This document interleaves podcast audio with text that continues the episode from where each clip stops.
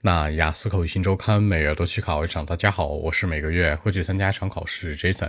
今天和大家分享讨论一下，如果你在考口语的过程当中，这考官啊皱着眉头打断你，是不是口语分数很低，甚至只有五分这些事儿？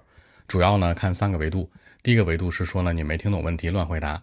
第二个维度呢是你听懂问题，可能回答跑题啊或者理解偏失。我们先看第一个方向啊，关于没听懂问题你乱回答。其实呢，如果是这样的一种情况，考官皱着眉头打断你的话，基本来讲，你可能会被漏分了。什么意思呢？比如最简单的，考官问你说：“哎，那你觉得工作环境怎么样啊？”他会问你一些 working environment 的事儿。他说：“What do you say of working environment？”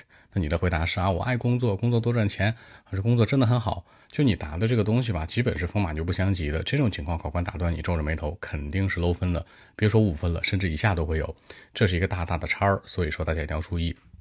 第二种情况呢，就是说你听懂问题，但是回答跑题了。比如还是刚才那问题啊，考官问你说，那你觉得这个 working environment 怎么样？是不是啊？重不重要啊？然后你的回答是呢啊，我不喜欢工作环境，我更喜欢网上办公，我觉得网上办公很棒。考官的问题是说呢，working environment 强调是线下办公，对吧？到底怎么样？这也不是一个特别特别难的事儿，特别特别无法回答的事儿。那你可能会扯到别的方面上去了。那基本上来讲呢，这个情况下，可能呢，嗯，你的分数会受一部分影响。考官可能打断你，再重复一下问题。如果你第二次能答得比较好，就没事儿。如果第二次你还是这样的话，考官可能就会跟你 battle 一下，argue 一下。那后面的你的这个分数就会跟你 argue 啊或者 battle 之后的这个分数得出来。所以说呢。你听懂问题很重要，但回答跑题这个地方呢，它可能会扣分，也可能会给你机会。然后在听懂问题之后呢，还有一个第三种情况，就是说什么呢？你听懂问题了，然后呢，你回答的也很棒，但是你理解偏失了，这个情况下是不扣分的。你们俩继续沟通就好了。什么意思呢？比如说考官问你说，哎，那你觉得 working environment 怎么样啊？对吧？What do you say of it？这个时候呢，可能如果我去考试，那这次把它理解为人际关系了。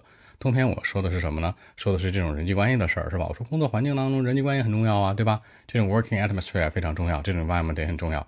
那考官可能解释了，他打断我，他说不是的，我的意思是说那种 physical working environment 什么意思啊？就是那种物理条件的、实体条件的工作环境，办公耗材啊，办公地点。OK，那我再继续去说，也就是去说什么意思呢？